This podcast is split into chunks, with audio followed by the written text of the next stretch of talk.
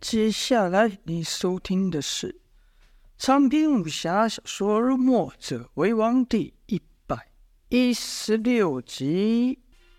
前面呢提到就要开战了，墨家的守城战呢就在这边，在小这边呢正式登场。太阳从东方微微升起。一道寻寻的日光穿过夜色，照向大地，接过了旧日，迎来了新朝啊！本来应该是充满生机的一幕，可此时却有一大群人表情肃杀，动作一致，手里拿着兵器。他们带来的不是生机，而是死亡。他们是侵略的一方，眼军由先锋官郝宪率领上千名的眼军，正朝吴城赶来。好像一马当先呐、跑在队伍的前头。他心想：我若是在一日之内把这吴城给打下来，那大帅还不得赏我？前几日被偷袭的事情，肯定也不会再追究了。于是走着走着，他发现道路两旁的山上或是树丛中，哎，不时的出现一些旗帜，数量不多，就几十面而已。可这旗帜的颜色有黑有白有黄有绿，这可就让郝宪觉得奇怪。打了那么多仗，还没有看过这样的情况。一旁的副官啊，就提醒郝宪说：“将军，你看到路旁的旗帜没有？”郝宪心想：莫非又像那天埋伏的那一队那一队队伍在搞鬼？怎么？还想趁我不注意的时候偷袭偷袭我军后方，哼！上次让你们捡了个便宜，想故技重施吗？便指派副官说：“你率一队人马去那边查查。”然后郝宪继续带着队伍往前走，走没多远，又看到旗帜飘扬。这些旗帜所在的地方都离得很远呐，而且多，而且都在掩蔽之处。他让人一眼又看不清楚后方有多少人马，哎，旗帜后面还有点沙场、沙尘在飞扬。哎呀，这可又让郝信眉头一皱，又派了一哨人马去查看。如此前前后后分了三波人马出去。本来呢，郝信是一马当先，冲在队伍的最前方，身边不过百人。然后又分了几波人马出去后，身边就只剩几十人了。可是他一点也不怕。他想，吴城中啊，除了那日和他打过的守军将范图之外，没有一个是他的对手。走着走着，来到一个不高的山丘，出现一哨人马，挡住了他的去路。为首一人，人高马大，手提偃月大刀，横刀而立，那气势毫不威风。可在那名大将的旁边呢、只有几名军校，虽然呢、也是精神抖擞。但让人觉得奇怪的，在于这群军校的前面还站着一排人。这一群人呐、是有老有瘦，身上没穿军服也就算了，手里拿的武兵器还各不相同，有拿菜刀，有拿木棍，还有扛锄头的。而且那个模样好像很是委屈啊，像是被他后面那群军校给逼得上场一样。这些人好些人都不认得啊。他识得马上的那员大将，正是吴城的守将范图是也。没等郝宪走近，范图便举起刀指郝宪，大喊道：“我乃吴城守将范图，你们是什么东西？给我报上名来，好在本将军的功名簿上记上一笔。”范图这一说完啊，那些寻常的百姓啊，就是那些看起来委屈的，就就有气无力的喊道。哦，对啊，你什么名字啊？你们要干嘛？干什么？百姓们不但喊声虚弱、乱七八糟，而且是各说各的。郝宪呐，等人，他见这个阵势不由得好笑。身旁的副官忍不住说道：“将军，你看这些都是什么队伍？”还有一人道：“哎呀，这你还看不出来？就是吴城呐，没有人了。”把那些死老百姓都赶上来充人充人数，你看这几人的表情，一个个像是家里死人一样。真是笑死我了！这种队伍能打仗吗？”旁边一人也乐得道：“这些货色，就算来几百个又管什么用？不用你们，我一个人就能把这群人给收拾了。”说完后，那人就朝范图喊道：“范将军啊，你这是做什么？是不是知道吴城守不住了，想赶紧转行，让这些农民教你耕田种地呀？”郝宪等人听那人说话，也觉得可笑，就是哈哈的大笑。可范图等人是一点一点都笑不出来啊，仍然是那一脸神气的样子，丝毫没有被眼军给影响。就看范图还是提着偃月刀，指着郝宪说道：“你就是这群人的头吗？”郝信看对方点名自己啊，便将马向前一带，笑着说道：“范将军怎么这么健忘？不久前你还被我打败，灰溜溜的跑回城去啊！这事你也忘了吗？”郝信一边说，一边一甩手中亮银枪，甩了一个花招。啊！就看范图装模作样的想了一会，然后说道：“哎呀，我倒是谁呢？原来这不是前几天被我们杀个大败，怕死在我刀下退去好远的那人吗？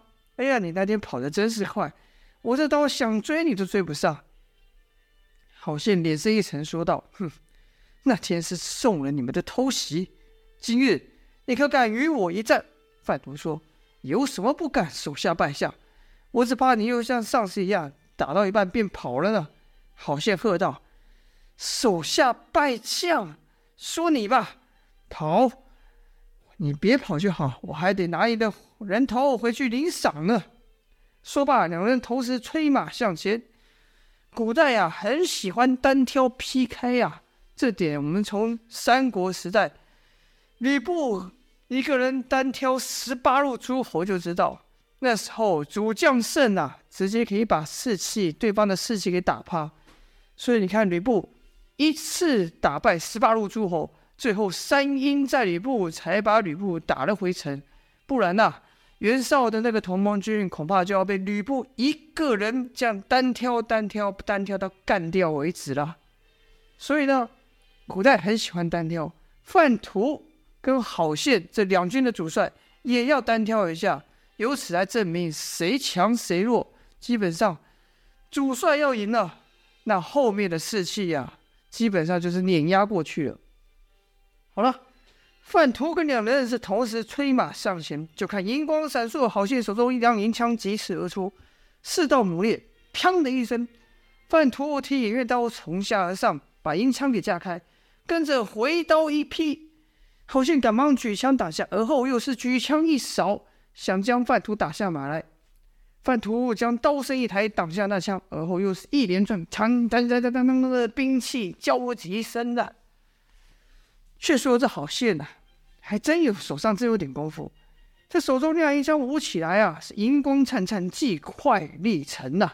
难怪当，难怪范图啊，首战战郝宪的时候会不敌。过了几招后，郝宪就喊道。你以为当缩头乌龟躲在城里，几天后就能赢过我吗？做梦！此刻的范图是手多攻少，可嘴巴人硬啊，回道：“有本事你就别跑，我再几刀就能把你给劈下马去。”郝信说：“你嘴上的功夫有你手上功夫厉害，那还是在就行了，别只会嘴炮。”说话间，郝信又急刺两将，范图也横回一刀。郝信看范图那刀我是越使越慢，劲力也越来越小。郝信就说了：“怎么才打那么几下就没力了？我可都还没热身呢。”范图还继续说道：“我是看你可怜，想让你多活些时间。”范图一边说还一边喘上了。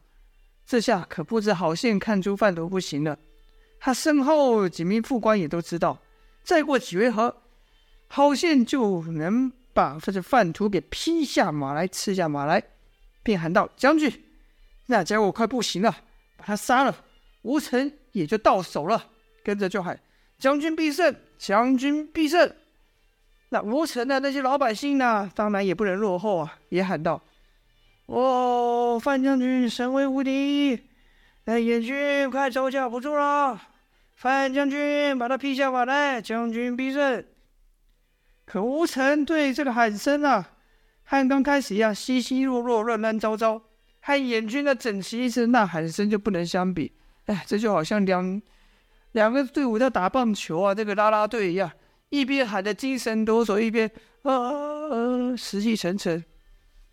那谁输谁赢，这个气势还看不出来吗？哎，如此一来，好像是信心更增，对范图说道：“常言道，强架手相如弱兵，你这个兵啊，弱的不像话，也证明你这人根本就是个无能之辈。”说完，好像急刺三枪，这三枪速度之快，力道之猛，范图还差点被刺上。而后看范图是虚晃一刀避开，往后退了去，调转马头退了去，说道：“幸好的，有种你别跑，来吃啊，接我这一招。”说完这句话，好像还真以为范图要使什么绝招，紧握着枪啊，眼想要采取手势挡住这一枪之后，把范图刺于马下。可没想到，哎。叛徒讲完这这这句话之后，撂下狠话，哎，调转马头跑了。哎，范图这一下还真是奇招啊！可比范图这招更怪的是，刚才那群歪七扭八的民兵和军校，哎，也跑了，跑得可快了，地上还散落一些菜刀、农具的兵器都不要了。哎，哎，好像就奇怪了，说道：“哎，这这这怎么回事啊？跑什么跑？”他旁边那个军校就回道：“啊，这还这太明显不过了。想是那范图我知道不是将军对手，于是为了保命就跑了呗。”好心一乐笑道：“哎呀，这主将还没跑，手底下却跑光了。你们说这是什么样的队伍？”有军校就说道：“别说他们了，任何人看到好将军，我们将军那神勇的模样，还不都得吓跑？”你看他们吓得连吃饭的工具都不要了。郝逊又是一阵哈哈大笑，而后挥手说道：“我们追。”那军校还说了：“会不会在途中啊，就遇到几个把他活活吓死的？”郝逊说：“这也不是不可能啊。你看他们将领都这么胆小，手下的人能好到哪去？”郝逊的人得意呀、啊，往前就追追追，追到一个小山丘，还和四才一样，上面站了。山丘上站了几个军校，拿着农具东倒西歪三七步的民兵站着。唯一不同的是啊，领兵的人从范图换成一个少女。这少女呢，不用说，就是墨家子弟莫文呐、啊。莫文此刻刻意穿着不合身的衣服，让自己看起来特别的娇小，特别不搭。那铠甲啊，被他穿在身上，都快贴到地上了。郝宪看到这个样子，忍不住憋笑，说道：“哎呀，这老的跑没影就算了，还叫一个小妮子上场。你们看，这、这、在这是可乐不可乐？哎，可是莫文啊，不理郝宪的取笑，板着个脸，一本正经的骑在马上，手里也握着亮银枪，一双水灵可爱的眼睛狠狠瞪着瞪着郝宪，这模样。”要说凶吗？不像凶，反倒是小孩啊，在跟大人赌气。就听莫文喊道：“你们谁是主教？敢不敢跟我过来一较高下？”听到莫文这一喊呢、啊，好些是笑到整个人趴在肚子上，说说道：“哎呀，这这可真是一个损招！这我打了大半辈子仗，还没看过这样的阵容。”这个饭图啊，是想活活把我给笑死啊！然后，其他军校看了莫文这滑稽的模样，又瞧瞧他身后那些，哎呀，这该说兵吗？还是什么？好些人站着脚都发抖呢。燕军也是一个个，一个个这个笑了出来，那个轻敌的笑，那个不屑的笑，心想：看这种牌还打什么？我看我凑过去喊他们俩，他们都给吓得跪下。哎，有个眼军还真朝他们大喊了一声，这一声喊，真就把两个民兵的锄头给吓吓掉了。其他眼军是更得意了。好心好不容易收住了笑，说道：“我就是主将，小姑娘，你是谁？”莫文一本正经地说：“我乃吴城黄老师傅的女儿，姓为范图，范将军的左右手。算起来，呃，我算是个左将军。郝宪听莫文年纪轻轻，说起话来又故意装的怪腔怪调。哎呀，心想，看来这吴成是连点像样的兵都派不出来，派这么个妮子到战前来有什么用呢？便回道：“哎呀，你叫左将军是吧？那还有右将军不成？”莫文道：“有是有，不过你见不着了。”哎，郝宪一听就急了：“我怎么就见不着了？”莫文说。因为你就要死在我的皇家七绝枪下，看招！说完，莫人莫文一挥马鞭，催马朝郝宪杀去。好像根本就不屑和他交手，他根本觉得有个损身份，便对一旁的副官说：“你去陪他玩玩。”那副官说：“哎呀，我看这妮子长得还可以啊，待我把将军抓来，带回去给将军好好乐一番。”哎，这好现象。是啊，好啊，那你可别把他给伤到了。莫瓜莫那副副官啊，点了点头，拍马就朝莫文奔去。别看莫文叫得大声，可他手中的枪使起来跟不会武功的人一样，是双手握着枪尾，横锤直横锤砸下。那副官见状，唉，忍不住一笑，说道：“你是你。”连枪跟棍都分不清楚，学人打什么仗？说完了，是单手举枪，便朝莫文的枪打去。就听“锵”的一声，莫文手中的枪居然被那副官这一下给震得差点脱手，整个人还翻了过去，差点摔下马来。起来时，就看莫文脸色大变，说道：“哎呀，好大的力气！”那副官笑道：“哎呀，我还没使劲呢，我要使劲，小妮子。”你就知道厉害了。说完，伸手就去抓莫文，哪知的莫文一策马，腰一扭，哎，避过去了。跟着一回身，又和刚刚一样，把枪做棍举打了过来。那副官摇摇头，根本就不去看莫文的枪，反而转头对郝宪说：“将军，你看到没？这小娃还挺会扭的，把你带回去，他可绝对能服侍着你爽歪歪啊！”郝宪，哎，一听也忍不住说：“哎，你下手轻点，没看刚才那下都快，快吧，快把他给摔下马了。”说话时，这副官单手持枪一挡，轻轻松松又把莫文的攻击给拍开。这副官是只守不攻啊，等两人接近的时候，就出手去抓莫文，可每次都被莫文以巧妙的身法避开。后面的眼军就看这两人打仗，好像唱戏一般呐、都觉得有趣。这心态又不自觉的又放松下来。几回合之后，副官有些不耐烦了，说道：“小妮子，玩够没？”手上一加劲，就听“啪”的一声，莫文的枪居然被他给打飞了。跟着那副官立刻伸手又要去抓莫文，两人这次靠得很近了。副官就说：“我看你还能躲到哪去？”那是可副官的手才出到一半，哎，又被莫文给擦身而过，感觉要是什么力力量。把他的手给拍掉了，也没看清楚是什么官什么东西，没看到莫文出手啊。那副官就心想：哎，这刚才怎么回事？眼看抓到他，怎么又被他逃过了呢？莫文手上的兵器虽然被打掉，但他嘴上还不服啊，说道：“哼，别以为你赢过我有什么了不起，有本事你胜过了我姐姐再说。”说完了，哎，调转马头又跑了。这时郝宪才发现了。刚才站在后莫文身边身后那一群民兵啊，还有一些小军校，一些军校又把兵器给丢了逃跑，就和刚才那贩徒一样。而后就跟他们拐进了一个弯道，莫文在最后也跟跑了进去，还说道：“有本事你就追过来啊！”看，好心，好心等人此刻拿把这莫文那个贩徒放在眼里，一拍马屁股就喊道：“追！”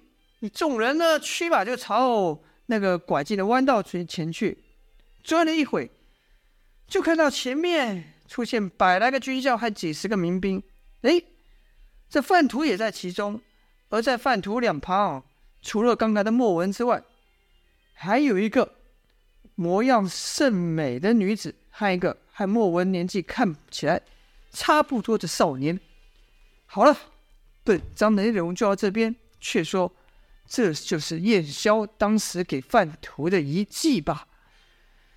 这一仗先锋之战，开战该如何收场呢？会把好戏人杀个大败，甚至杀到人头落地，还是继续诱敌深入，一举歼灭？